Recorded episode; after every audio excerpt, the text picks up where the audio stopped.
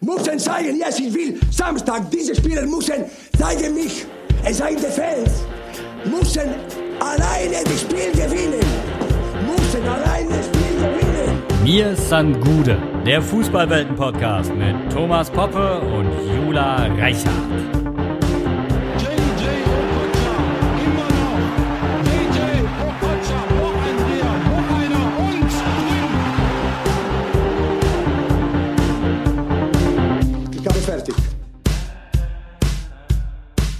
Ha, Folge 2 und schon ist es passiert. Der sonst so typische Bayern-München-Größenwahn hat sich auf unseren jungen Podcast ausgewirkt. An unsere zweite Folge heute sind wir nämlich mit so einer Selbstverständlichkeit rangegangen, wie sonst nur Hinti gegenüber Selke. Wir haben uns nämlich überhaupt nicht vorgestellt, daher schiebe ich das jetzt nochmal kurz voran.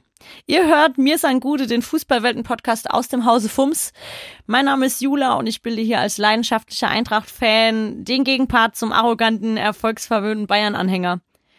Die Rolle übernimmt mein geschätzter Kollege Thomas Poppe und zusammen wünschen wir euch jetzt viel Spaß ähm, bei unserer Folge Nummer zwei.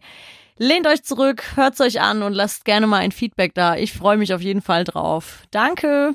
Guten Morgen, Thomas. Guten Morgen. Na, wie ist es? Boah, alles fein, alles fein. Muss es ja auch. Wie geht's dir denn? So ein Tag nach dem Transferfensterschluss. Ähm, ja, ich bin ja, ich muss mir ja erstmal die ganzen Namen merken. Also für, für mich als Bayern-Fan ist es ja immer mit Brazzo am Ruder, ist es ja immer so ein bisschen, ich weiß nicht, das ist so wie wenn man beim, kennst du das, wenn man beim Kind auf Geburtstag eingeladen war, das nicht bei einem in der Klasse war? Äh, nee. Mein Sohn war jetzt bei einem Freund eingeladen auf Geburtstag, der aber über uns mit ihm befreundet ist. Also, wo die Eltern Freunde sind und die Kinder sich gut verstehen.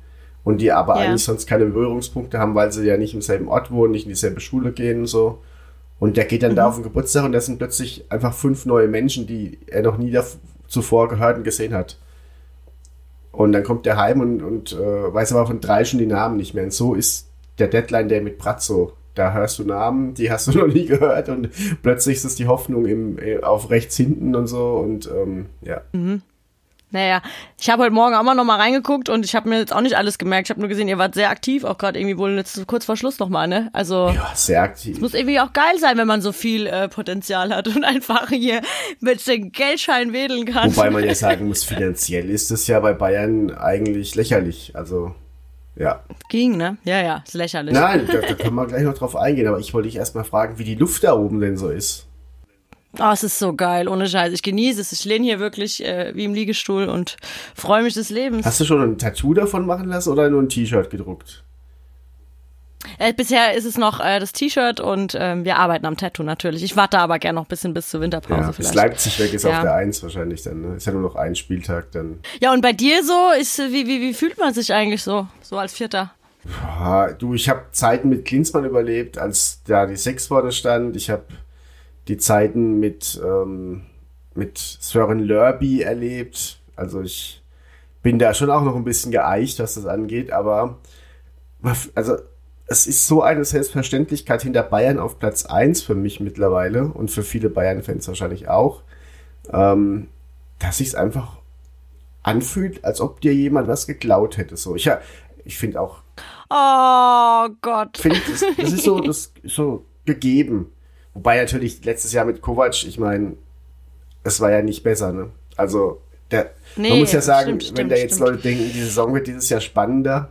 Also unter Kovac hat man, glaube ich, deutlich schlechter gestartet und ähm, ja, wobei das Potenzial für eine spannende Saison dieses Jahr sehr, sehr groß ist. Ich glaub's auch, aber was ich jetzt irgendwie auch so witzig finde, auch wenn man jetzt mal irgendwie da äh, ne, nach England guckt oder auch jetzt Italien, ich dachte so, die kleineren Vereine haben jetzt ein größeres Problem aus dieser Corona-Situation, wo vielleicht irgendwie ein Trainingsrückstand besteht, ähm, da jetzt zu starten und irgendwie jetzt so die Praxis, die ersten paar Spiele zeigen irgendwie gerade das Gegenteil. Finde ich ganz interessant Die irgendwie. Großen haben ja aber alle noch diese Champions League Turniere gespielt und die Euroleague Turniere. Und ich Ja. glaube, das merkst du schon, dass da jetzt Bayern hatte ja gefühlt gar keine Pause. Und ähm, da irgendwann merkst du es, halt, die gehen ja jetzt schon auf, also sie gehen halt jetzt einfach nach dem dritten Spieltag brutal auf dem Zahnfleisch. Und das merkst du ja beim Bayern-Spiel umso mehr, weil das besteht ja aus Pressing und schnellem Umschalten nach hinten wieder, um gegebenenfalls Konter zu verhindern. Aber durch dieses 5% müder sein als eigentlich, funktioniert das Pressing nicht, weil das Anlaufen nicht so schnell geht. du verlierst im Spielaufbau mehr Bälle und du bist in der Rückwärtsbewegung langsamer. Und das sind ja genau die Faktoren. Bayern hat jetzt irgendwie schon zehn Gegentore, glaube ich. Und hat, hat äh, noch nicht mal DFB-Pokal gegen Düren gespielt. Er kann da nochmal fünf kassieren. Also, ähm, aber Supercup, mal. Supercup und äh, jetzt auch gegen die Hertha. Also es, nach hinten ist da schon äh, Polen offen, sag ich mal. Also, puh. Ähm, ja. Ja, aber hast du da Verständnis für, dass dann irgendwie jetzt so ein Verein mit einer Stärke wie jetzt eigentlich Bayern München ein bisschen müde ist? Oder weil ich meine, dürfte ja normalerweise eigentlich nicht passieren, oder? Also sagen wir mal so, ich habe früher auch gedacht, ich kann bis 6 Uhr früh Party machen, weil ich der Thomas bin. Hatte dieses Selbstverständnis auch und es hat früher oft funktioniert. Und wenn ich es heute versuche, dann bin ich oft um 3 Uhr schon zu kaputt dafür. So, und ähm, das ist ja im Endeffekt nichts anderes so. Es, es gibt ein Selbstverständnis aus vergangener Zeit und jetzt nagt der Zahn der Zeit so an einem und das ist bei Bayern auch so. Das, das sind Menschen, ich meine, die können auch 100 Millionen im Jahr verdienen. Die, so eine, so eine Wadenmuskulatur interessiert es halt dann nicht, ne?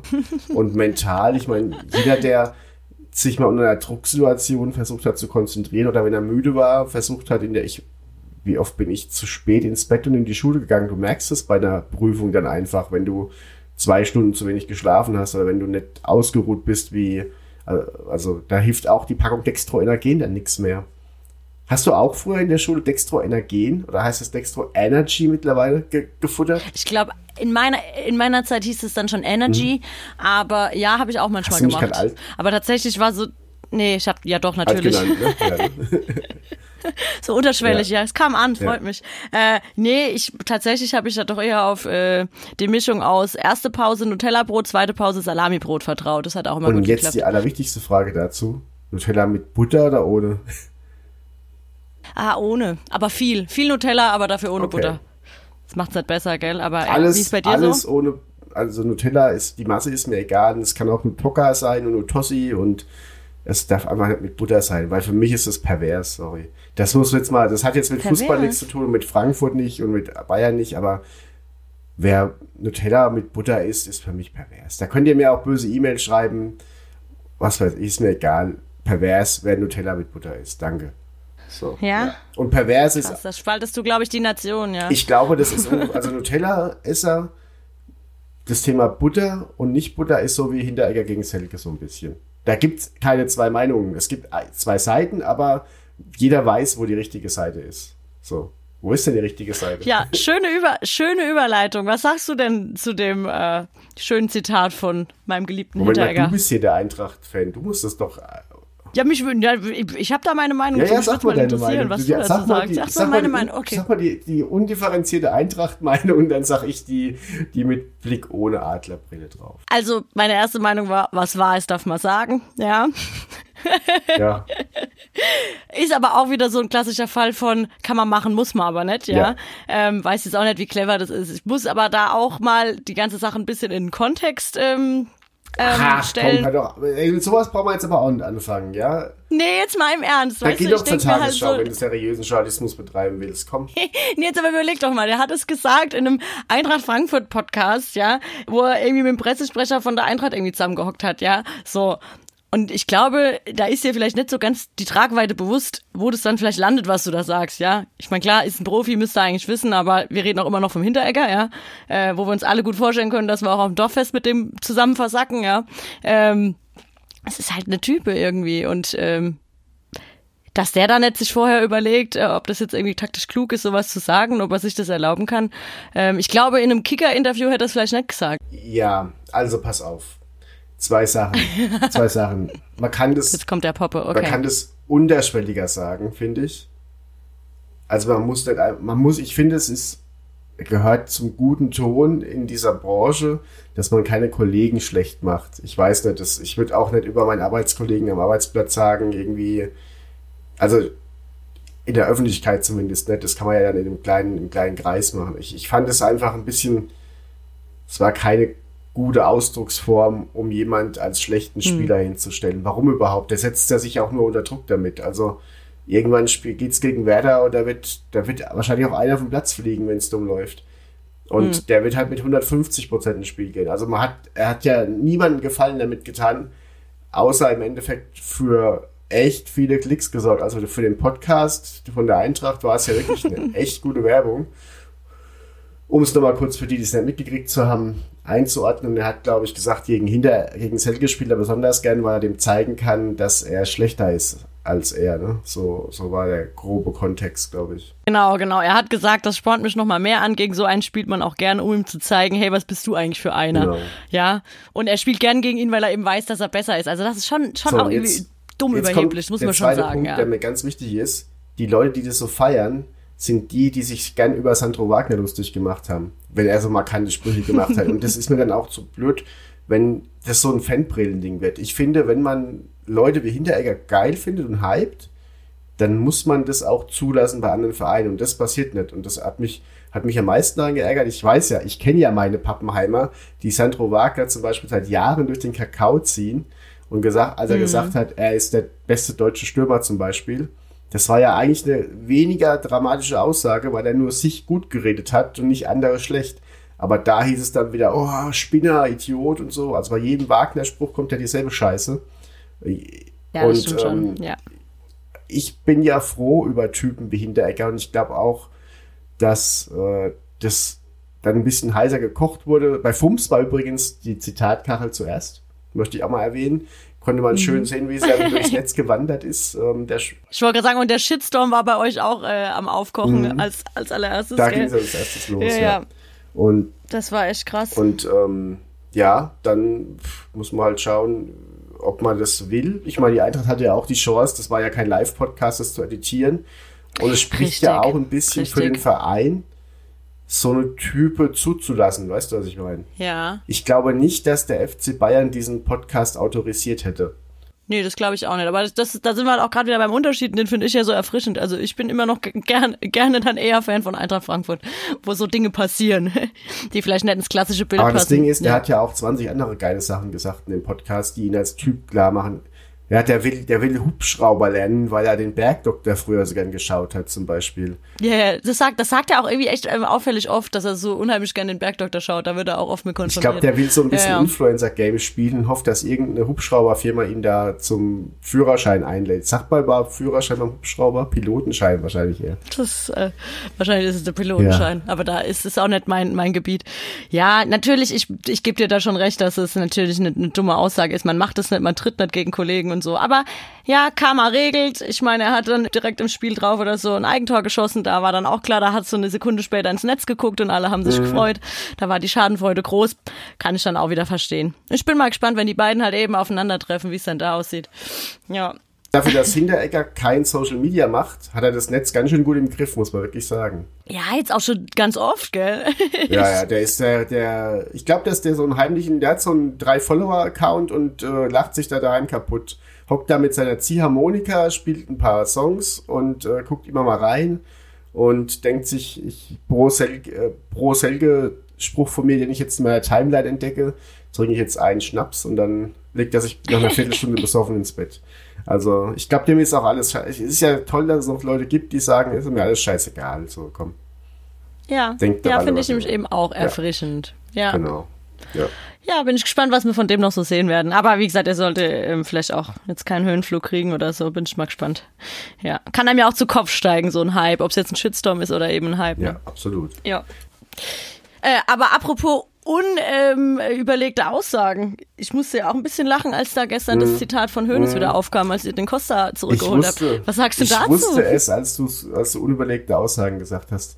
Naja, der Hönes ist ja nicht, nicht erst seit Juan Bernat bekannt dafür, markante Sprüche zu sagen, ohne dran zu denken, dass sie ihm nochmal um die Ohren fliegen können. Man sieht sich immer zweimal im Leben und man hört seine Sprüche halt auch immer zweimal im Leben. Und ähm, ja, also ich, ich kann den Transfer halt nicht nachvollziehen, weil die Aussage ja nicht falsch ist. Das ist ja der Gag eigentlich daran. Also hätte bei Bernat war es ja so, dass ich gesagt habe, das darfst du nicht sagen über. Das ist ja wie bei im Endeffekt wie bei Selke, das, das ist ja der Juan Bernat hat einen Scheißdreck gespielt, ist ja nichts anderes als der Spruch von Hinteregger über Selke eigentlich. Und da hieß es, das kann man nicht machen, das ist ein Mensch, da über ihn so herzuziehen. und was weiß ich, aber im Endeffekt sagte er nur dasselbe, dass das ein scheiß Fußballer ist. So. Und ähm, bei Costa ging es ja gar nicht ums, ums Fußballerische, da ging es ja ums Menschliche und das muss wohl nicht gepasst haben. Das fand ich krass, weil am Anfang Costa einer war, der auch privat in Bayern Sachen rumgerannt ist, wenn du verstehst, was ich meine. Also der ist privat rumgerannt, wie einer der Fan vom FC Bayern ist. Und das war ein so krass und der hat auch ja echt gut gespielt und dem ist dann so ein bisschen zu Kopf gestiegen dass er nicht an Ribéry und Robben vorbeikam, sondern nur so dieser, wenn einer von den beiden verletzt ist, was ja oft vorkommt, dann darf ich spielen, Spieler war. Und mhm. es gab so ein, so ein Spiel, ich glaube, das war das Halbfinale gegen Real Madrid. Ähm, das war sein letztes Spiel von FC Bayern. Und da hatte er wirklich, also ich glaube, der hat weniger Bewegung oder weniger Meter gehabt als irgendein Einwechselspieler, der in der 70. reinkam. Also er ist einfach nur da gestanden. Der hat jeden Ball verweigert. Ich habe sowas noch nie gesehen im Profifußball. Das ist wie wenn sonntags zweite Mannschaft, der, der am meisten gesoffen hat. So hat er gespielt. Und das hat mich wirklich, wirklich geärgert, weil es halt auch um was ging noch und ähm, weil er sich halt, ähm, was so verabschiedet man sich halt auch nicht. Und dann kommt der jetzt wieder ohne, ohne Kaufoption für ein Jahr also das ist für mich, ich, also die Transfers können alle aufgehen jetzt, ja. Das ist, ich kenne den Saar nicht gut genug und ich glaube auch, dass die anderen irgendwie funktionieren können als das, was sie sein sollen. Aber den Costa-Transfer, wenn du auch einen jungen, talentierten Musiala hast mit 17, den du auf Außen spielen lassen kannst, verstehe ich nicht. Ich weiß nicht, wie du den, den siehst, den Kelle, ob du überhaupt deine Meinung zu hast oder ob Nee, ich bin, wie gesagt, ich verstehe es halt nicht, ne? wenn man sich so trennt und äh, dann den ohne, jetzt erstmal augenscheinlich erstmal ohne Not jetzt ähm, wiederholt. Ich bin, bin gespannt, was, sich, was man sich davon dann so erwartet irgendwie. Aber Thema Costa ist ja auch bei euch spannend gewesen jetzt in der Transferperiode, oder? ja, ich habe äh, ja gestern dann nochmal so ein bisschen gezittert, weil den lasse ich eigentlich nicht, nicht gerne mhm. gehen, gell. Ist jetzt ja auch nicht passiert letztlich, aber da bin ich ja dann auch immer so ein bisschen das hat immer für mich so ein Geschmäckle, wenn du dann nochmal irgendwie so hörst, dass einer irgendwie gehen will oder es da irgendwie Verhandlungen gibt und dann bleibt er am Ende doch. Ich denke dann immer erst so, oh, hat er dann überhaupt auch Bock zu bleiben? das ist immer so mein, mein Gefühl, was ich da dann immer noch habe, aber ja. ja Im Endeffekt geht's ja Tausenden von Arbeitnehmern so, dass die in, in einem Beruf drinstecken, mit dem sie unzufrieden sind. Nur da guckst du halt heimlich irgendwie beim Arbeitsamt rein oder bei, ähm, wie heißt diese Frau? Ingrid heißt sie doch, glaube ich, oder? Die Ingrid von Indeed. Ja, bei Ingrid guckst du. ja. Fragst, oh Gott, haben wir Werbung nein, gemacht. Ingrid, ja. Ingrid. Du fragst Ingrid und Ingrid sagt dir dann halt heimlich, ähm, bewirb dich doch mal da und da, wo du eigentlich ähm, vielleicht mehr Freude an deinem Beruf hast. Und da ist es halt so öffentlich und es ist so, so ich finde es jedes Mal so befremdlich, wenn Spieler schon irgendwie beim Fitnesstest sind und dann zurück müssen. Oder jetzt Javi Martinez bei Bayern, der ist ja jetzt schon gefühlt acht Wochen lang zurückgegangen na, nach Spanien und bleibt jetzt doch da. Du hast ja schon beim Supercup da in, in, gegen Sevilla gesehen, dass der sich quasi emotional verabschiedet hat schon und es gar nicht mehr so an sich ranlassen will, weil ihn das zu sehr mitnimmt. Und ähm, jetzt ist er doch noch da. Ich, ich freue mich, dass er noch da ist. Ich liebe den. Das ist er ein absoluter Lieblingsspieler. Geht mir, geht mir mit Da Costa ja ganz ja. genauso. Ich bin sau froh, dass wir den noch haben. Und ich habe auch, vor allem, ich meine, also weißt du, Schalke war ja wohl irgendwie im Gespräch und ähm, was, was will der denn da? Sorry, ich kapiere es nicht. Ich musste dann auch lachen. Gestern stand, glaube ich, ich weiß nicht, ob es bei der Bild war oder wo es stand, naja, das ist, ist wohl nichts draus geworden wegen der furchtbar miserablen finanziellen Lage von Schalke 04. Ja. Echt so herrlich, ey. Aber gut, da ist natürlich die Frage, wo willst du denn sonst hinhalten, ne? Ähm es war ja jetzt, es ist ja jetzt so, dass jeder Bundesliga-Verein einen Rechtsverteidiger sucht und wo ich dann aber auch wieder sage, vielleicht wäre es ein guter Backup für Bayern gewesen. Das hätte ich ja auch witzig gefunden. Ein Costa mehr oder weniger hätte es ja jetzt auch ausgemacht. Ähm, genau. Costa, das kostet fast gar nichts. Kostet nix. Aber, aber, um oh, das war so um klar. mal kurz bei Schalke zu bleiben. Ähm, wir sind ja der Fußball-Welten-Podcast. Ähm, Sebastian Rudi ist wirklich, ich habe jetzt nochmal nachgelesen zur Sicherheit, ist wirklich zu Hoffenheim gegangen, hat dabei auf drei Millionen Gehalt verzichtet.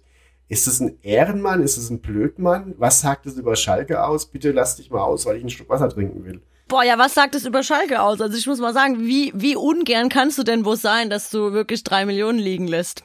Oder du bist gestopft wie eine Weihnachtsgans und kannst dir es erlauben. Es spielt wahrscheinlich auch mit rein, aber heftig. Also da, da muss ich auch sagen, das sind dann wieder Welten, da steige ich nicht durch. Ey. Ich hab da, Finde ich gestern, ich habe ja gestern bei Fums getwittert, ähm, Herr Rudi, ähm, wenn es um Ihre sportliche Zukunft geht, haben Sie zwei Optionen. A, Sie verlassen Schalke und verdienen drei Millionen weniger oder B, A, A, A, ich nehme A, ich nehme A. Also Ja. so muss das ja abgelaufen Ja. sein beim Berater. Ähm, Sau krass. Da würde ich gerne mal Mäuschen spielen und einfach auch mal wissen, wie war denn so sein, sein, seine Wahrnehmung dort und sein Umfeld und wie hat er sich da gefühlt. Dass, und dann muss ich jetzt ja auch mal sagen, jo, Hoffenheim wäre jetzt auch nicht der Verein der Wahl für mich, aber hat ja eine Vergangenheit da. Also man weiß ja natürlich auch nicht, wie das dann familiär immer so ist. Ich glaube, das unterschätzt man Mhm. auch total. Das hat ja auch der Herr Boateng da, der ich schlag den Ball lang, mach's aber gar nicht, Boateng von euch. Hat ja da auch immer so bei seinem Eintracht-Abgang groß auf Familienmensch gemacht. Hat mittlerweile 15 neue Vereine gehabt. Wahnsinn, ey, was der für einen Verschleiß hat. Der hat, der hat echt, der hat mehr Trainingsanzüge als jeder andere Mensch, glaube ich. Glaube ich auch. Ja, Das ist wirklich ja. ein, ein Trainingsanzugsammler. Ähm, und das hat, das, Das spricht auch Bände. Also dann weiß ich immer nicht, wie gut kann sich jemand wo einfinden, wenn das so oft wirklich wechselt und eigentlich so immer so auf ja Heimat und Familie und so macht und dann ähm, Ich glaube ja, er, Das aber nie so ich glaube, er hat ne? sich dann mit seiner Frau äh, getrennt, nachdem er dann von Frankfurt weg ist, der Liebe wegen.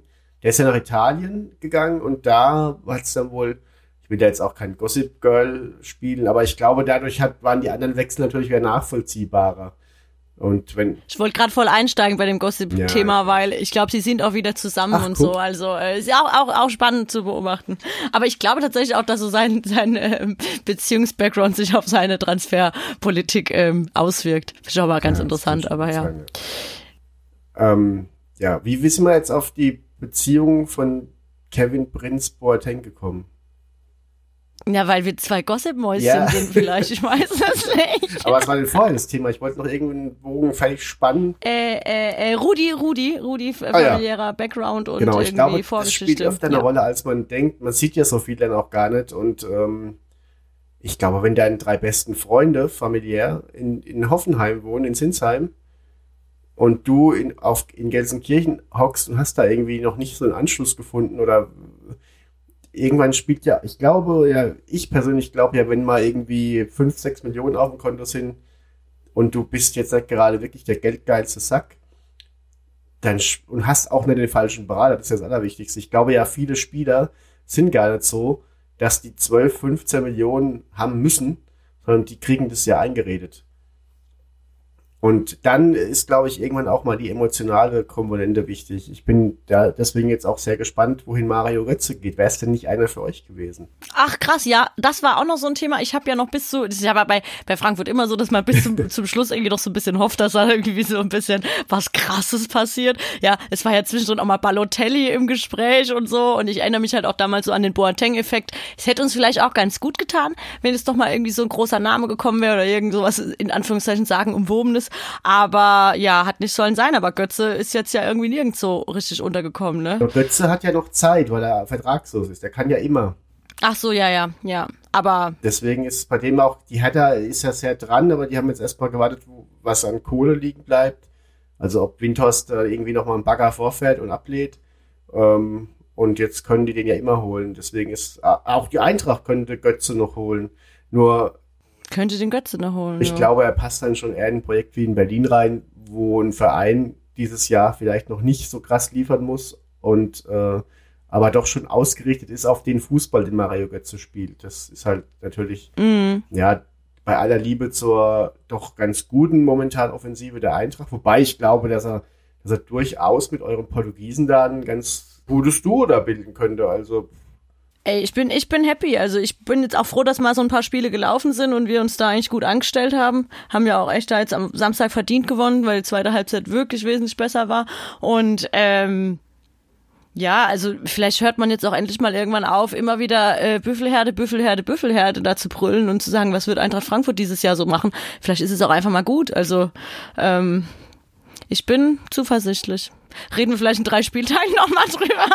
Aber Das gefällt dir momentan gut, was gefällt dir momentan nicht so gut an der Eintracht? Gibt es denn auch noch Baustellen? Ich glaube, Hütter ist ja immer noch unsicher, ob er mit Vier- oder Fünferkette spielen will. Ich glaube, deswegen ist ja auch äh, Danny da Costa so ein bisschen außen vor, weil das System von Hütter ja auch aufs Verteidigen ausgelegt ist mehr und da Costa ja mehr so der offensivere Rechtsverteidiger ist in der Fünferkette und ich habe das Gefühl, er wird eher so zur, zur Viererkette zurück. Ich will jetzt auch gar nicht so den Escher machen hier, aber ist ja auch immer mal ganz spannend, wie, wie, wie das dann Eintracht-Fans sehen, ob das dann, ob ihr dann auch, was das Taktische angeht, sehr emotional seid und sagt, ist mir wurscht, Hauptsache wir gewinnen, oder ob, ähm, oder ob da doch auch sehr viel taktisch drauf geguckt wird von euch.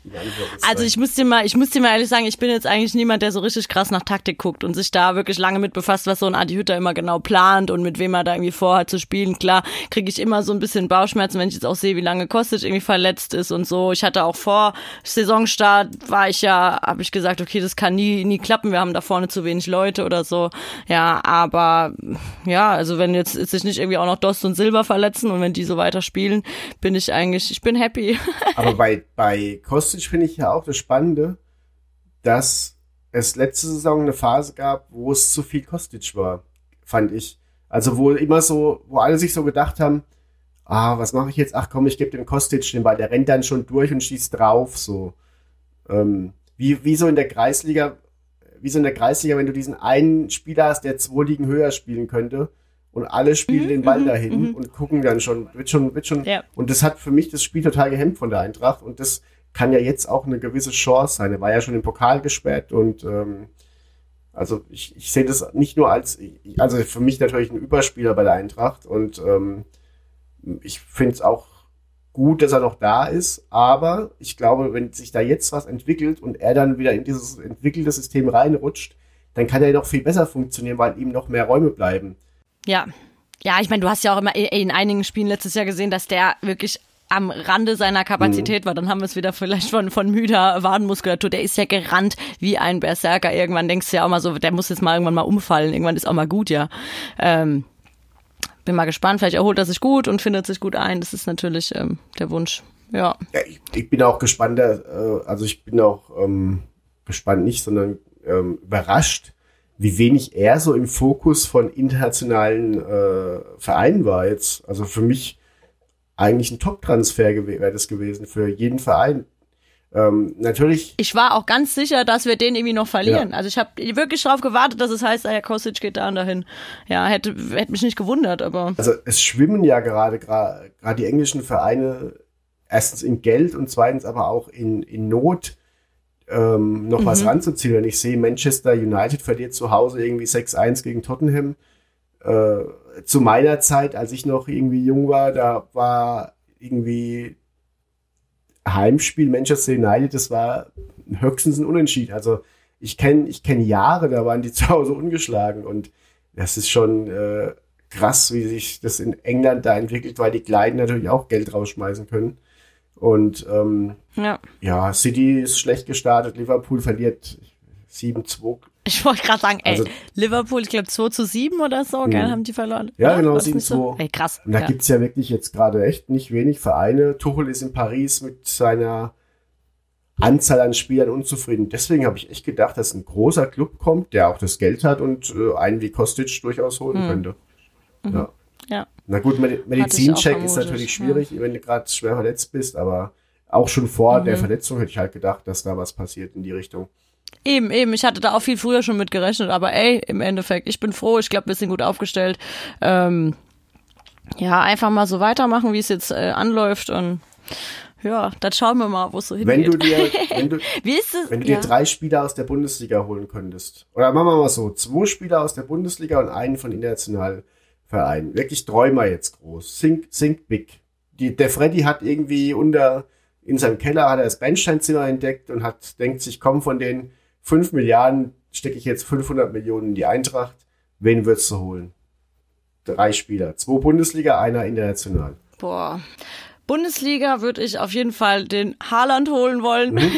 den Sané. Ja, international, ähm, boah, da erwischst du mich jetzt. Das ist ja die Messi-Ronaldo-Frage eigentlich, oder? Ist das, ist das die Messi-Ronaldo-Frage oder ist es dann schon. Habe ich, hab ich tatsächlich gerade drüber nachgedacht und mein erster Impuls war Messi, aber Messi ist mir halt irgendwie menschlich so, ähm, den will ich nicht bei uns haben. Dann holst du dir lieber den, den Steuerhinterzieher und Vergewaltiger Ronaldo, weil der andere menschlich, Mensch, der andere ist menschlich nicht so, äh, das ist nur Steuerhinterzieher. Nee. Ach. Ich glaube, dem sind wir nicht gewachsen einfach. Ja, ähm. Ich bin, ich bin tatsächlich ein Ronaldo-Fan, muss ich ehrlich sagen, auch wenn du jetzt hier anfängst mit Steuerhinterzieher und Vergewaltiger, das ist, äh, aber so spielerisch ähm, finde ich es einfach eine Macht. Ja, Ja. muss man nicht reden, auch was er jetzt in Turin wieder leistet, noch äh, für das Alter, muss man ja auch schon sagen. Sage ich mit sehr Mhm. viel Unbehagen, weil ich noch älter bin. Ich wollte gerade sagen, darfst du, darfst du die Alterskeule schwingen Ja. hier?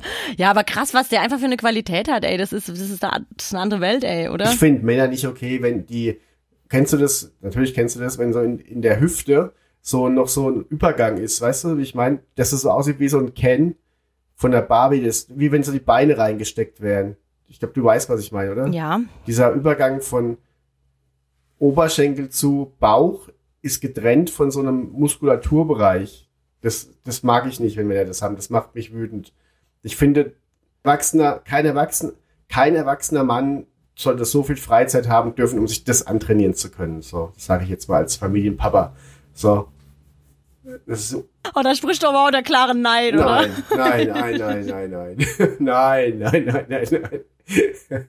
Du weißt, ich bin, ich bin Fitnesstrainerin, ich könnte dir da noch ein paar Tipps geben, gell? So, jetzt Länderspielpause, da kannst du ja vielleicht ein bisschen ähm, extra Training machen. Ich habe mir tatsächlich jetzt, um mich zu motivieren, mehr Sport zu machen, ich habe ja, ich habe hier so einen Crosstrainer daheim stehen, ich habe mir das neue FIFA geholt und werde jetzt immer täglich eine Stunde FIFA zocken auf dem Crosstrainer.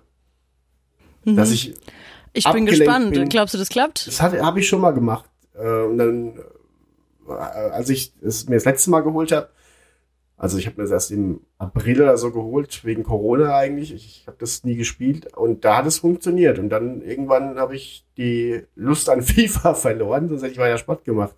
Vielleicht war es auch andersrum, keine Ahnung. Ja. Aber ähm, die, die Frage steht noch im Raum. Ronaldo kommt noch nach Frankfurt? Ja. Ja, wenn du so fragst schon. Okay. Ja. Und bei dir so? Was, äh, was wären deine Wun Ja, wobei, stellt man sich so Fragen eigentlich irgendwie als ähm, Bayern-Fan? Ähm, oder hat man sowieso da genug rumlaufen, was man, wovon man träumt? Weil der Pratzo das dann ja sowieso nacheinander Die abhakt. Frage ist bei mir jetzt realistischer einfach halt, weil im Endeffekt ist es ja, wäre ja vieles möglich bei Bayern. Also selbst ein Messi wurde ja gerüchtet, während der jetzt äh, mit Barca im Clinch war, war ja Bayern durchaus ein Thema. Ja, aber dann, da, also ich glaube, dann hätte ich, dann hätte ich abgeschalten hier. Also wirklich. Das hätte auch nie, also, Also ich, Messi, Messi in der Bundesliga ist einfach bescheuert. also es war ein Thema für die Boulevardpresse und nicht für, für Genau. Bayern. Weil ich glaube, so vernünftig sind die auch, da nicht irgendwelche großen Gefüge auseinanderzubrechen für einen Spieler, der irgendwie dann 60 Millionen im Jahr verdient und, ähm, und alle, alle Ketten sprengt, die zum Glück in München auch noch da sind im Vergleich zu anderen Teams. Aber es war ja jetzt auch Dest zwar gerüchtet natürlich als Rechtsverteidiger, der ja zu Barca ging, weil der Achtung dort mehr Spielpraxis kriegen wird. Also wenn das ein Spieler mal sagt, ich gehe jetzt aber zu Barcelona, obwohl ich lieber zu Bayern wäre, weil ich dort auf jeden Fall mehr spielen werde, ist schon auch ein Prädikat, das für Bayern spricht. ja. Und ähm, ja, schon krass. ich hätte auch zum Beispiel den Kramaric deutlich lieber in München gesehen jetzt als, ähm, als ein, als ein Douglas Costa. Weil der für mich mit, also Mhm. da, da geht's, das muss ich ja auch mal kurz jetzt sagen. In was für einer perversen Zeit wir mittlerweile sind, dass Leute sagen, der ist 28, der ist schon zu alt für meinen Verein. Stefan Ja. Effenberg kam damals mit, glaube 30 oder 31 zu Bayern und war die Führungspersönlichkeit 2001 beim Champions League Sieg mit 33 und wenn ich sehe, was Juve an 30-Jährigen zusammenkauft, also so schlecht ist es nicht. Der Vidal kriegt, ja, und Suarez kommen auch unter und ich finde es wirklich, das geht mir auf den Sack, wenn ständig, ah, der ist 28, ja, der kann fünf Jahre auf, das ist sein bestes Alter, um Fußball zu spielen. Der ist erfahren genug, aber noch jung. Ähm, da gibt's ja diesen Stromberg-Witz, jung und erfahren, das findest du sonst nur auf dem Straßenstrich. Ähm, ich glaube, in Dortmund wären sie froh, dass ein paar Spieler im Kader jetzt nicht 17, sondern 27 wären.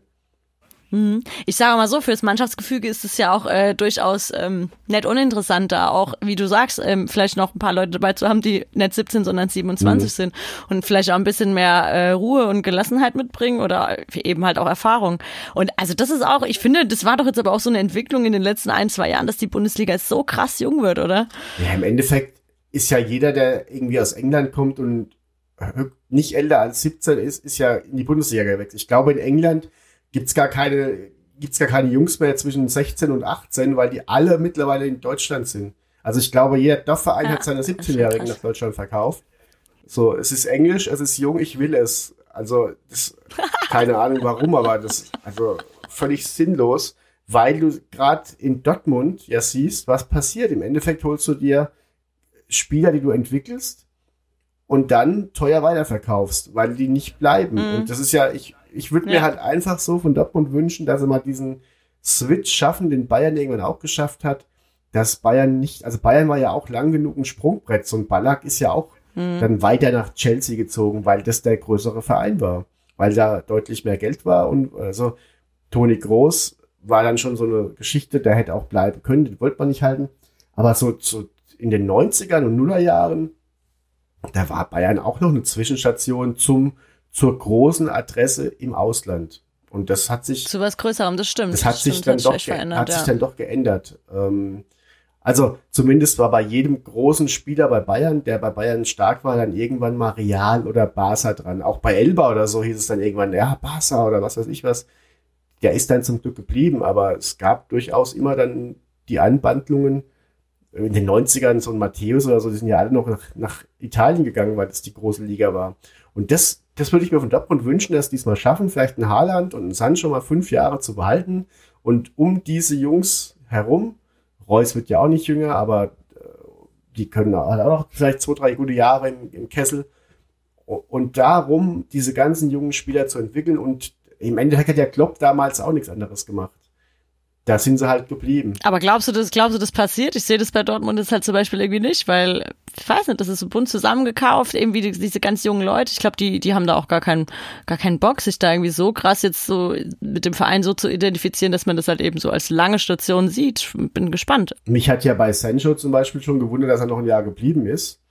Wobei man da auch nicht weiß, was los war. Und jetzt hat er aber auch schon wieder während, er hat ja nicht gespielt, letztes Spiel, gegen, halt gegen Freiburg. Und ähm, da war er wohl auch Party machen, ne? Also das war dann wohl auch schon wieder äh, ein großer Disput. Und ich verstehe auch nicht, warum sich so Jungs nicht im Griff haben. Die müssen doch echt schon nichts mehr machen. Also die kriegen ja wirklich nach dem Kacken den Arsch geputzt.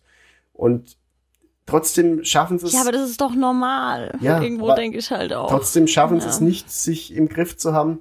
Also ich muss doch, mir muss doch klar sein als Jaden Sancho, dass wenn ich irgendwie mich verletzt beim Spiel abmelde oder warum auch immer er nicht gespielt hat, dass ich dann nicht nach England fliegen und dort irgendeine Kneipe gehen kann oder was weiß ich. Er hat auf jeden Fall gegen die Corona-Regeln verstoßen und Ja, war schon saudumm. also warum? es ist doch, ich meine, ich gebe doch für das viele Geld natürlich auch die, den Traum der Jugend auf, mich wie ein Vollidiot benehmen zu können und keiner kriegt's mit. Das ja. gibt man auf und das muss einem aber auch bewusst sein. Das, da, die haben ja genug Leute. Ja, aber ich glaube, viele können, also, ne, das ist halt auch so ein bisschen der moderne Egoismus, dass man das halt eben vielleicht dann, das ist dir schon montags morgens bewusst, aber das vergisst du dann halt am Wochenende auch und hast dann halt auch keinen Bock, dir da vielleicht was erzählen zu lassen. Ich bin schon zu sehr Ja. Papa, um, um da. Also ich, Ja, du willst sowas nicht hören, gell? Ich hab davon, dafür schon noch Verständnis. Ich denk dann halt nur immer, Alter, stell dich doch nicht so dumm an. Ja, dann genau. mach's halt so, dass es vielleicht nicht gerade jeder mitkriegt, ja, gell? eben. Also du hast doch genug Geld, du hast doch genug Geld, um auch die Party bei dir zu Hause zu feiern, dass es keiner mitkriegt. So.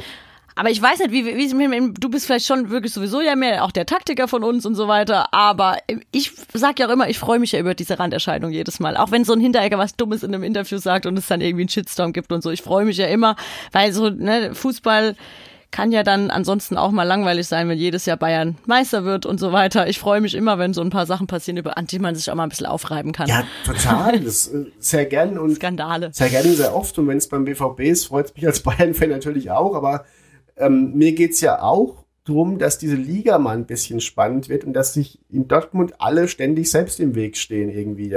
Also das, Mhm. Ja, das stimmt. oh, ich reg mich nicht auf. Nee, ein Glück sind wir kein Dortmund-Fan, Ja. gell?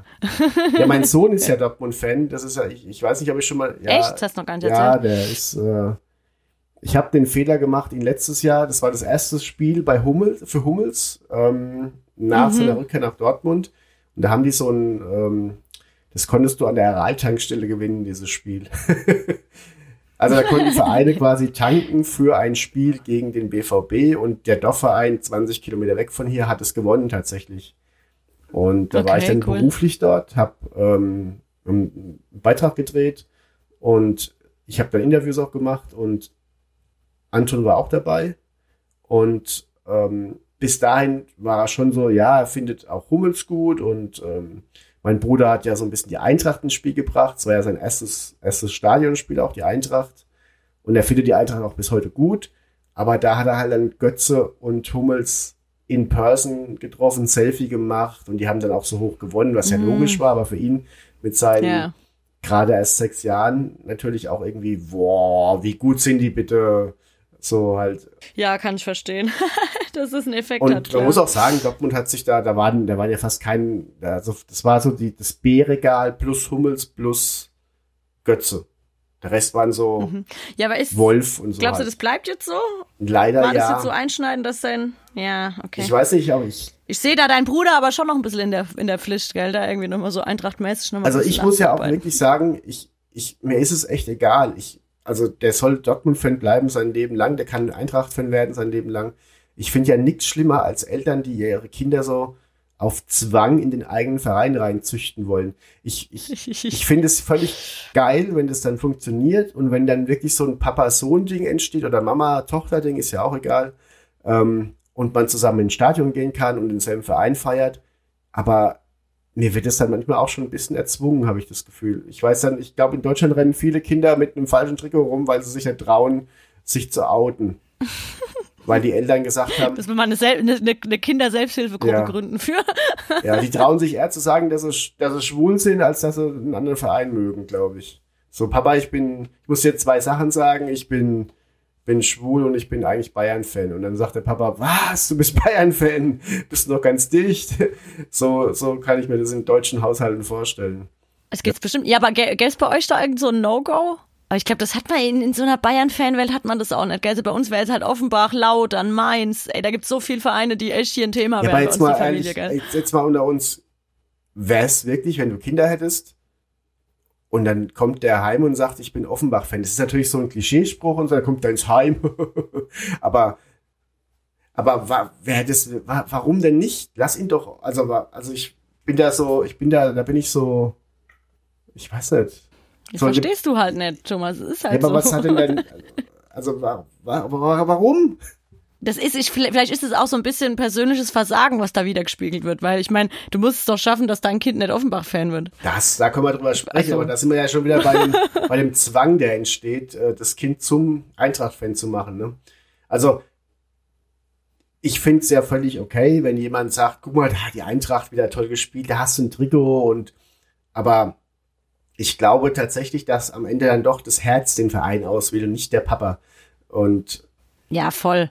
Ja, es sind ja auch manchmal einfach so, so, so Schlüsselerlebnisse, Genau. wenn du Kind bist, dann passiert es halt. Wie war denn das bei dir? Weißt du, äh, warum, warum bist denn du Bayern-Fan? Darüber haben wir noch nicht gesprochen. Ludwig Kögel, auch Wiggerl Kögel genannt, ähm, war damals der Zehner in München, der, der Messi Süddeutschlands.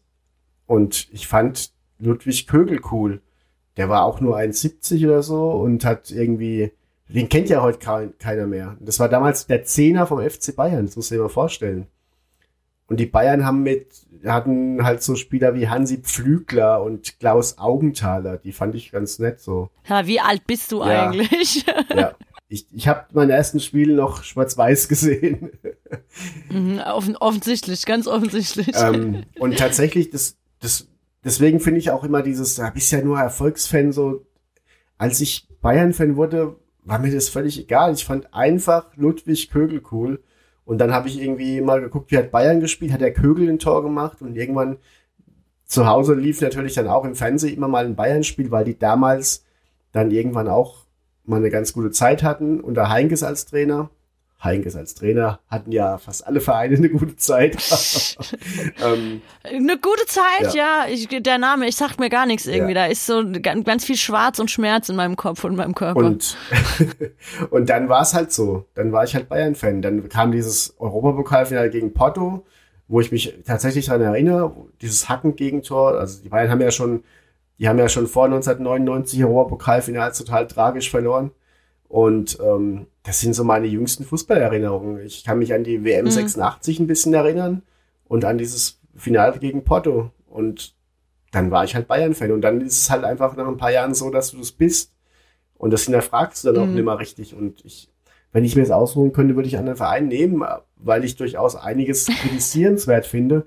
Aber auch bei anderen Vereinen gibt es ja einiges zu kritisieren. Aber emotional wäre ich tatsächlich lieber Eintracht-Fan, weil du da eine ganz andere Berg- und Talfahrt hast, die ich mir ja als Fan wünsche. Ja. Ich, ich, ich schwöre dir, Ja. ich, dieses 4 zu 3 gegen die Hatter, ich liebe solche Spiele. Das ist ja meine kleine Eintracht-Welt so. Mal für, Ja, lustig, da musste ich ein bisschen an dich denken, weil ich dachte, hey, guck mal, so ein spannendes Spiel hätte ja auch echt anders Ja. ausgehen können und so. Das ist dann auch, ja, wobei so ein 8-0 gegen Schalke, wenn das halt gleich mal irgendwie am Anfang steht, ist schon ich auch will geil. Aber 8-0-Spiele. Ich will 4-3-Spiele. Und ich will auch gern mal Dritter werden, wenn die Saison nur aus solchen Spielen besteht. Und gegen Hoffenheim, Mhm, das war natürlich kacke, aber ich habe meinem Verein da ja nichts vorzuwerfen. Die haben gekämpft, du hast gemerkt, es geht an dem Tag nicht. Hoffenheim war taktisch super gut eingestellt. Ähm, Ob es an Sebastian Hoeneß lag, das fand ich auch so ein bisschen albern. So, der Hoeneß kennt die Bayern besonders gut. Ja, was weiß er denn? Welches, Ja, welches. Klopapier in der Kabine hängt oder was? Also was weiß denn Sebastian Hoeneß, womit er Bayern schlagen kann, was jetzt nicht irgendwie Julian Nagelsmann wüsste? So ein Bullshit. Wirklich. das war auch wieder so, eine- das So war auch wieder so eine, so eine Boulevardpressen-Blick auf die Sache. Ey. Und dann gewinnen die noch 4-1 und bestätigen diese Scheiß-These auch noch. Also das hat mich ja Ja, ja, ja, ja, saudumm. Ja, und dann, ähm, dann gucke ich mir das natürlich an und denke mir nach dem Spiel so, es ist schon nicht in Ordnung, dass die Bayern schlagen. Das gehört sich nicht. Ja, also ich, aber ich habe zum Glück diesen Zustand als Fan erreicht, dass ich nach einem verlorenen Spiel einfach dann zu meinen Kindern gehe und sage, wollen wir eine Runde Lotti Carotti spielen? Und dann ist es für mich Oh. passiert so. Und das ist ja toll, dass ich mich über Siege noch freuen kann. Und gerade bei so Spielen wie gegen Hertha auch vor irgendwann dann mal aufstehe, weil ich nicht mehr sitzen bleiben will. Und dann irgendwie bei der Flanke vom Elfmeter am Schluss dann irgendwie auch vom Fernseher stehen Meter, obwohl ich gut sehen könnte aus 10 Metern. Das ist ja schön. Und dann, wenn das nicht so, beim 3-3 wäre ich halt dann wieder Lotti Carotti spielen gegangen. Und so habe ich halt Ja. mich gefreut. Ja, ja, klar. Und von daher, Ja, ja, ich kann ich kann ich komplett nachfühlen, verstehe ich ja absolut.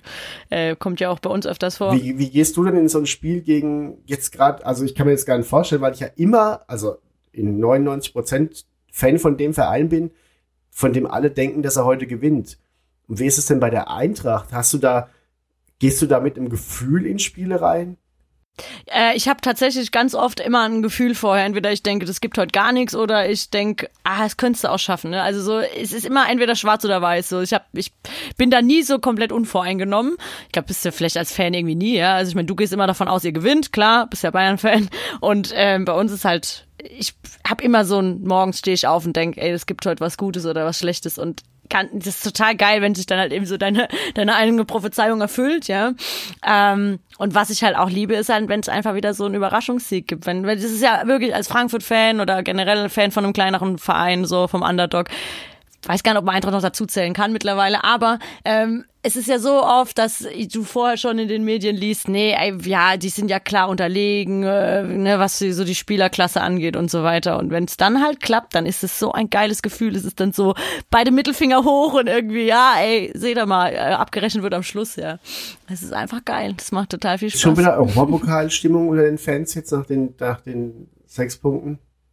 Kann ich leider so genau ja gar nicht sagen, weil man so wenig mit seinen Fans zusammenkommt aktuell. Mein Herz blutet da übrigens immer noch. Ich kann auch, ich habe mich auch immer noch nicht für ein Ticket beworben, dahin zu gehen ins Stadion. Ich bin immer noch am Ringen mit mir, ob ich das mache.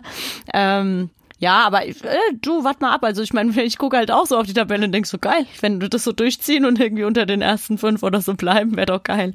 aber ey, da ist viel zu früh, um da irgendwas zu sagen. Ich finde es bemerkenswert, wie viel Krach die wenigen Menschen im Stadion machen.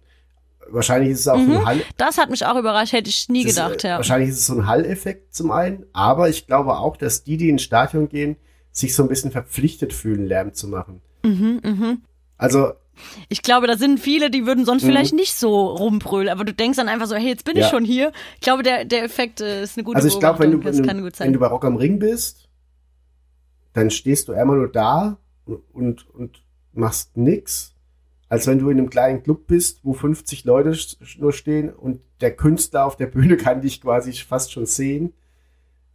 Und ähm, dann fühlst du dich, glaube ich, auch verpflichtet, da Lärm zu machen. Und ich fand es bei Hoffenheim gegen Bayern extrem laut. Und Sinsheim ist jetzt nicht dafür bekannt, dass es da auch gegen Bayern nicht so den Krach gibt. Und es waren ja auch keine Auswärtsfans da. Die, die, die Bayern-Auswärtsfans sind ja auch gar nicht so schlecht. Ähm, Nö. wird ja auch, wird ja. Das ist ja eh geil. Können wir irgendwann ja vielleicht auch nochmal drüber quatschen. So, es wird ja auch immer so, ne, also ich meine, klar, Bayern, ein Haufen Erfolgsfans, ein Haufen äh, Fans, die vielleicht nicht gerade für so eine geile Fankultur und eine Stimmung im Stadion bekannt sind, aber ihr habt ja auch schon, also mit der Schickeria eine, eine Mordsfanszene, die irgendwie auch berühmt berüchtigt ist. Das vergisst man auch ganz Eben, gern mal, ne? es wird sehr oft über den Tisch gekehrt. Und wir haben natürlich auswärts keine 10.000 Leute dabei oder 15.000 Leute irgendwo. Aber wir, dafür muss man halt auch sehen, also du kannst halt auch nicht 15 Jahre lang irgendwie 40 Urlaubstage für deinen Verein opfern. Das geht, wenn Ja. du das mal zwei Jahre machst, ist das was ist das eine. Aber ich, Du auch finanziell, also ich kenne ich hab, ich kenn einen Allesfahrer, äh, der kommt bei uns ja aus der Ecke. Da frage ich mich immer, wie der das überhaupt macht. Also hat der überhaupt Essen im Kühlschrank? Keine Ahnung. es ist halt, mach das mal bei einem, bei einem Verein wie Bayern, dass du alles fährst. Also es ist doch äh, logistisch und auch finanziell eine Herausforderung.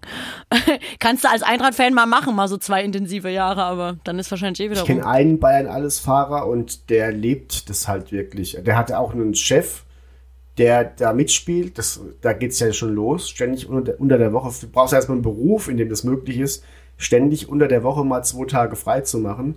Dann brauchst du einen Chef, der ja, also bei der, bei der Trippelsaison von Bayern, brauchst du ja schon einen Chef, der sagt, ja, schaff halt ein paar Überstunden raus, dass du dir noch ein paar Tage Überstunden freinehmen kannst.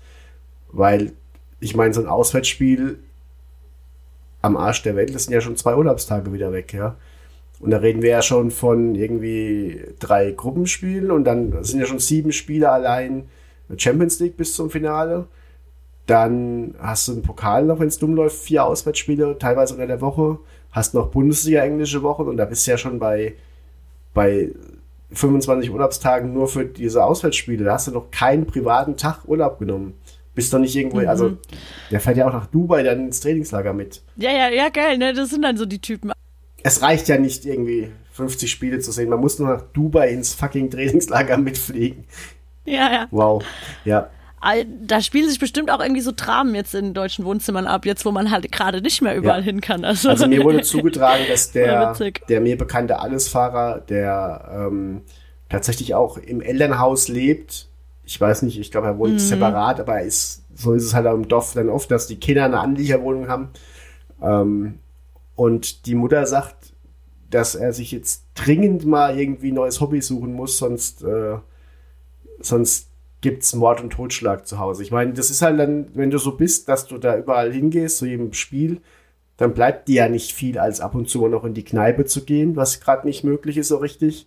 Oder mal auf irgendein Dorffest bei uns irgendwie zu gehen, was gerade nicht möglich ist. Also dem ist ja sämtliche Freizeitgrundlage weggefallen. Und wenn du das 15 Jahre gemacht hast, dann fängst du ja jetzt halt an und wirst irgendwie, gehst joggen oder klöppelst oder was weiß ich was. Oder machst. du wirst Ja, Imker. aber, eh, genau, oder wirst Imker. Und äh, Ja, ja, ja, ich ich muss auch sagen, also mir fehlt's halt auch total und ich habe jetzt gerade wieder so ein bisschen den Kreisliga-Fußball für mich entdeckt und ähm, ja, ich denke, da werde ich noch so ein paar goldene Oktober ähm, Tage bei verbringen. Macht irgendwie dann auch wer Spaß. ist denn dein Verein? Halt, und, halt uns doch da mal auf dem Laufenden ab nächster Folge. Mach doch da mal immer jede Woche so ein Update mit, mit deinem Dorfverein. Ich mache, ich, Sehr, sehr, sehr gerne. ich berichte hier vom VfB Eichenbühl dann ab, ab nächster Folge.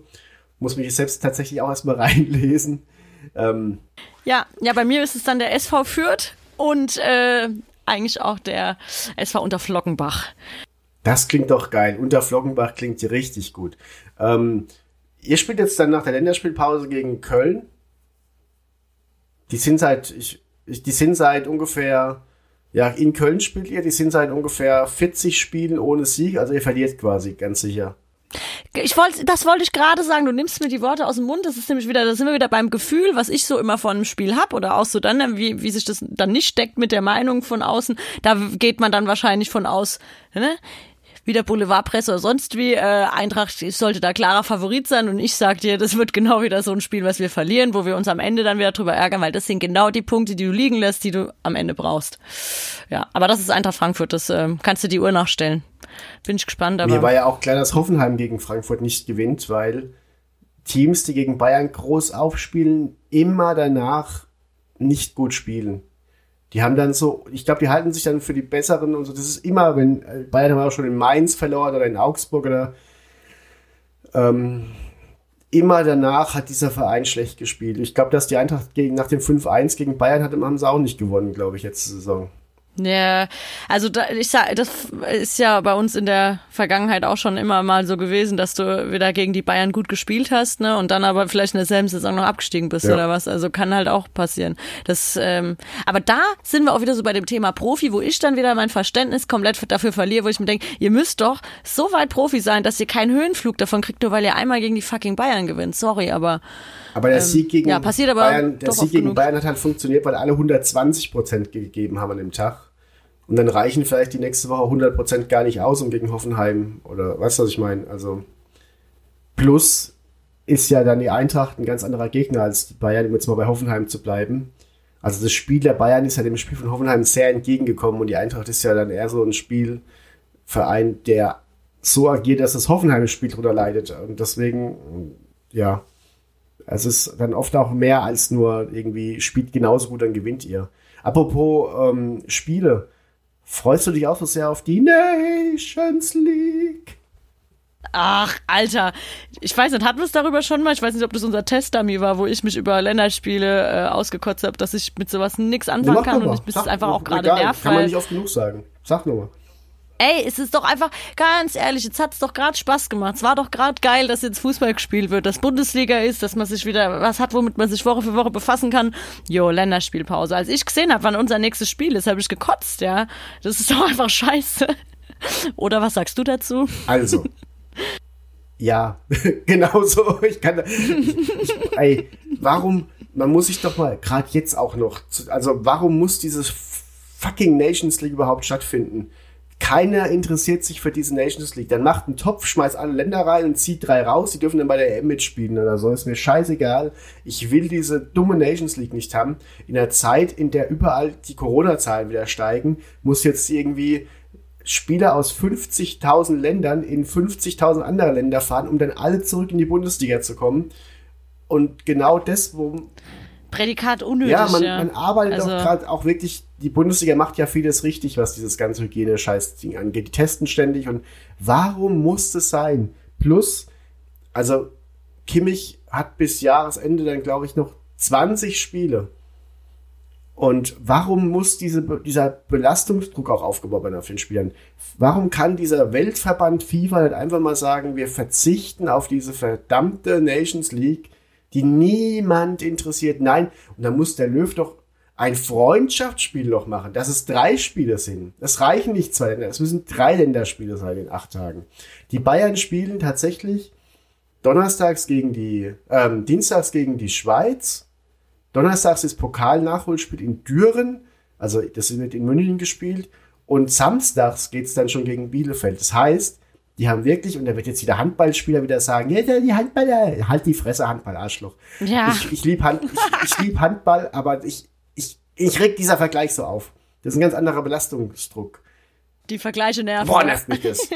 aber Handballer, ja, ich liebe Handball, aber halt die Fresse. Ähm, Genau. Unterschreiben. Dienstag bis Samstag drei Spiele und die sind ja auch alle nicht unwichtig, auch wenn es Düren ist, aber die Bayern haben sich im Pokal immer wieder letzten Jahre gegen so kleine Teams dumm angestellt. Also es kann wirklich sein, dass da wirklich innerhalb von ja 100 Stunden drei Profispiele gemacht werden, vielleicht sogar noch, wenn es dumm läuft mit Verlängerung. Dann hast du noch die, den die bisschen Reisestrapazen dabei.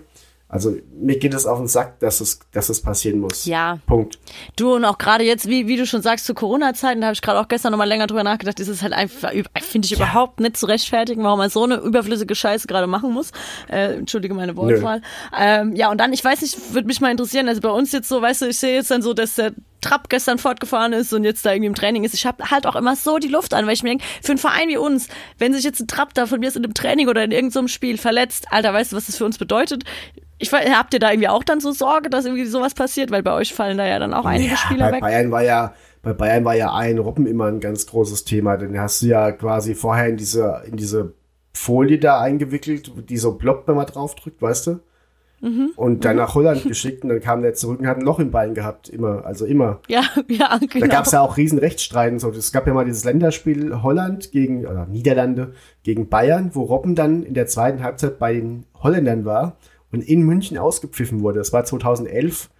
Und da wäre der ja fast, wäre der ja fast gewechselt damals, weil das so, das ist richtig hochgekocht. Dieses Länderspiel gab's als Entschädigung für Bayern, weil er quasi in der Nationalmannschaft von Holland verletzt gespielt hat. So als Kompensationszahlung, wir machen dieses Freundschaftsspiel, ihr kriegt die Einnahmen. Und dann wurde Robben ausgepfiffen, weil er auch völlig dumm in München gegen Bayern spielen musste. So dumm. Und dann ähm, daraufhin ähm, gab es riesen Konflikte, der wäre fast gewechselt. Dann wäre ja die ganze Champions League Nummer 2013 gar nicht passiert. Also was an so Länderspiel scheiß dranhängt. Und er hat ja wirklich mit einem Loch in der Muskulatur gespielt für Holland. WM 2010, äh, ja, so ein Stichwort. Weil- also der hat ja Final, im Finale der ja fast das Siegtor gemacht für, für Holland. Ähm, ja, ich, äh, ja, ich könnte mich, ich reg mich auf. total erfrischend, dass du dich so aufregst, weil das ist auch so ein Vorurteil, was ich irgendwie immer mit mir trage, dass ich so denke, ein Bayern-Fan findet automatisch auch äh, Länderspiel geil, weil da immer so viel Bayern-Spieler Aber das muss sind. ich auch sagen, das hat sich im Alter auch gewandelt. Ich war früher auch krasser Nationalmannschaftsfanboy. Und äh, aber irgendwie, ich habe jetzt 1990 als Kind einen WM-Titel miterlebt und 2014 war ich auch echt wirklich sehr hart dabei. Deshalb die, die, weil die Mannschaft mich auch begeistert hat und mitgenommen hat. Genau. Und ja. ähm, Aber danach, es war bei mir für mich ist seit rum. 2014 die Nationalmannschaft einfach nicht mehr existent so. Also ich fand 2016 nochmal schön, dass Schweinsteiger nochmal dabei war und so und irgendwie, aber das war schon so, ja, äh, und ich, also für mich passiert für mich nicht. Also ist, ich, ich wirklich, ich gucke mir das auch eher aus Chronistenpflicht noch an. So. Aber darf ich zum Ende, wir sind ja schon weit in der Folge vorangeschritten, dann darfst du auch nochmal gern äh, was erzählen, wenn du magst. Aber ich würde sehr gern noch mich über Campino aufregen, weil ich eh schon so drin bin jetzt im Modus. Campino hat jetzt ein Buch rausgebracht über Liverpool. Und für mich, ich schätze die musikalische Leistung des Andreas Frecke sehr. Hatte tatsächlich auch Karten für ein Unplugged-Konzert der Hosen und äh, konnte es nicht sehen, weil es abgesagt wurde und war auch ein bisschen traurig drüber. Aber wenn Campino bei Sky steht als Liverpool-Experte, dann möchte ich ihm einfach auf die Füße kotzen. Ich habe noch nie was Dümmeres gesehen Schön. als Experte und es gab, gibt viele dumme Experten im Fußball als Campino, der sich hinstellt und Liverpool als den letzten echten, ehrlichen Arbeiterverein mit Halbtagsprofis hinstellt. Da könnte ich mich totlachen und gleichzeitig einen Song rausbringt, dass er nie zum FC Bayern gehen würde. Die im Endeffekt das, was Liverpool macht, in solide und nachhaltig machen. Ich kann mich so aufregen über diesen Menschen, wie dumm Oh, merkt man gar wie nicht. dumm ist es, sich da hinzustellen und Liverpool die Millionen rausballern und das natürlich auch zurecht machen und den Erfolg äh, gönne ich denen alles und ich mag Liverpool ja auch. Aber Liverpool als letzten ehrlichen Arbeiterverein hinzustellen und gleichzeitig die Bayern als Hitlers Helfer. Ich könnte mich so kaputt lachen und ich habe mich auch wirklich, wirklich, ich kann mich so freuen, über, also ich bin so ein Stellvertreterfreuer, weißt du? Wenn Liverpool 7-2 verliert, dann denke ich, ich mag die eigentlich, aber dann denke ich kurz an die Fresse von Campino, wenn er das Ergebnis liest und dann geht's mir wieder gut. So. So, jetzt habe ich mich mal aufgeregt. Campino, wenn du das hörst. Andrea, Andi, ich sage ja immer Andi. Andi, wenn du das hörst, denk mal drüber nach, wirklich. Lösch einfach jedes, ich würde nie zum FC Bayern gehen Lied oder laber nicht mehr so eine Scheiße. Und ich, und lass dieses Unplugged-Konzert nachholen, weil ich hab Bock dahin zu gehen, Mann. Ich wollte dich jetzt gerade fragen, ob ich das Ticket krieg, weil es ist jetzt nicht mehr so angehört hat, als hättest du da noch Bock drauf. Aber okay, Doch, gut. ich kann das, ich kann, ich kann das durchaus trennen, wirklich. Ich kann lebenslang, Ich stell mir dann so vor, wie du da beim, beim Konzert stehst und dich so gerade voll am Abfreuen bist, dann fällt dir das wieder ein, dann sagt er vielleicht was zu Liverpool, dann kotzt es wieder rum. Ja, schön. Nee, ich habe am Ring sie schon gesehen und da habe ich dann auch bei Mhm. beim Bayern-Song, der natürlich auch gespielt werden musste, ähm, Mhm. dann drei Minuten 30, Hast du drei mitgesungen? Minuten 30 den Mittelfinger in die Luft gestreckt. Das, äh, Ich wollte es gerade sagen. Also wenn du da jetzt sagst, ja, da habe ich aber auch mitgesungen, das ist ja ein geiles Lied, da hätte ich jetzt aber hier sofort ich muss abgebrochen ganz schnell erzählen. Wusstest du, dass Jens Jeremis Riesentote Hosen-Fan ist und mal ein Konzert von denen in seinem Keller gewonnen hat, auf ganz natürlichem Gewinnspielweg?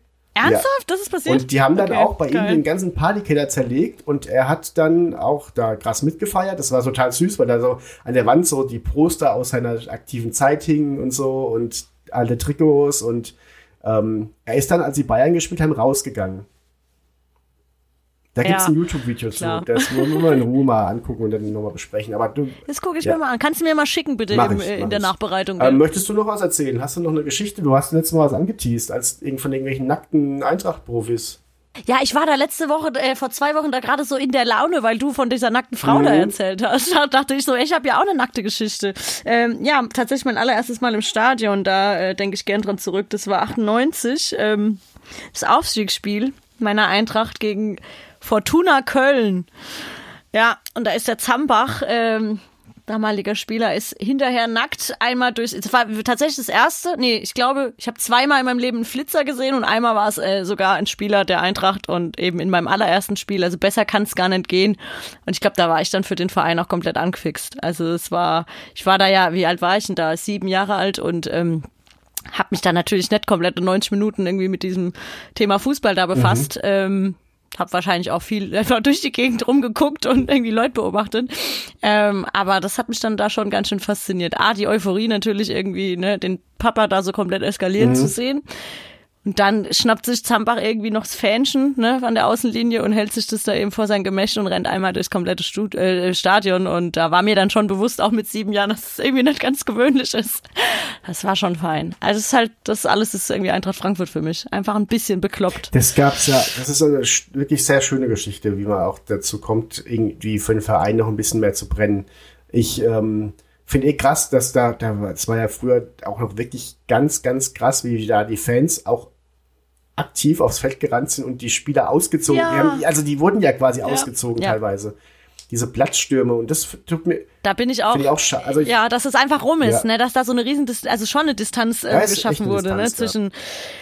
Ich meine, ist auch klar, es ist ja, wir reden hier von Profifußball und Millionen, Milliardengeschäft, wie auch immer, ist mir alles klar. Aber ich bin so dankbar. Ich meine, das waren ja wirklich nur noch so die, die letzten Momente, die ich da so genießen konnte. Danach hat sich ja auch alles verändert, ne? Dass ich da trotzdem äh, noch viel zu jung eigentlich das alles trotzdem mitgekriegt habe. Also ich bin auch mal mit auf den Platz gerannt und so, ja. Das ist schon, das ist schon einfach geil. und danach vor allem, ne, das war ja Aufstieg und dann waren wir am Riederwald. Damals war da noch überhaupt nichts neu gemacht, dann nichts von irgendwie moderner Sportstätte und so. Und dann wurde da noch gefeiert und die Spieler sind da wirklich auch zum Teil mit hin. Ich glaube, der Zambach sogar auch, wenn ich mich nicht täusche, entweder war es er oder der, der Bindewald. Irgendwie hat dann da, glaube ich, aus seiner Frau noch einen Antrag gemacht. Muss ich aber, wie gesagt, ich war da sieben Jahre alt. Ich bin da und ich war so gehypt. Meine Eltern erzählen heute noch, wie wir dann heimgefahren sind. Wir wohnen von Frankfurt so 60 Kilometer weg. Und als wir dann zu Hause waren und alle waren total platt, meine Eltern vielleicht auch betrunken, will ich jetzt nicht ausschließen. und dann, ich gefahren. habe dann nur gesagt, ja, genau, nee, nee, wir sind mit dem Fanclub mit dem Ah, Bus ja. gefahren und dann äh, habe ich, muss ich wohl nur gesagt haben, wie wir dann irgendwann mal so um ja, gegen Mitternacht wieder zurück waren. Ja, wir gehen jetzt aber noch nicht heim, oder? Und da war dann irgendwie auch schon klar, wie das Ganze mit Ja. mir und mit dem Fußball und mit dem Feiern so nicht weitergeht. Also, wahrscheinlich, ja. nee, nee, genau. Dieses, wie wir gehen jetzt heim, ist so, zieht sich wie ein roter Faden Ja. durch mein Leben. Schön. Ja. Ähm, ja, ich ähm, möchte an der Stelle dann schon mal darauf hinweisen, dass ich nächste Woche erzählen möchte, oder in zwei Wochen nach der Länderspielpause, wie ich mal Sepp Meier, den 74er WM-Torhüter und Bayern-Legende, richtig, richtig wütend gemacht habe. Und äh, überlasse dir, liebe Julia, das äh, Schlusswort. Hat mich sehr gefreut und sage schon mal Tschüss und äh, bis zum nächsten Mal. Bis zum nächsten Mal. Ja, dann, äh, ich wünsche uns allen eine, nee, wünsche uns nicht. Ich wünsche uns einfach, dass die Länderspielpause schnell vorübergeht und wir uns wieder mit unserem schönen Bundesliga-Thema befassen können. Äh, danke für eure Aufmerksamkeit und ähm, wir hören uns in zwei Wochen. Dankeschön.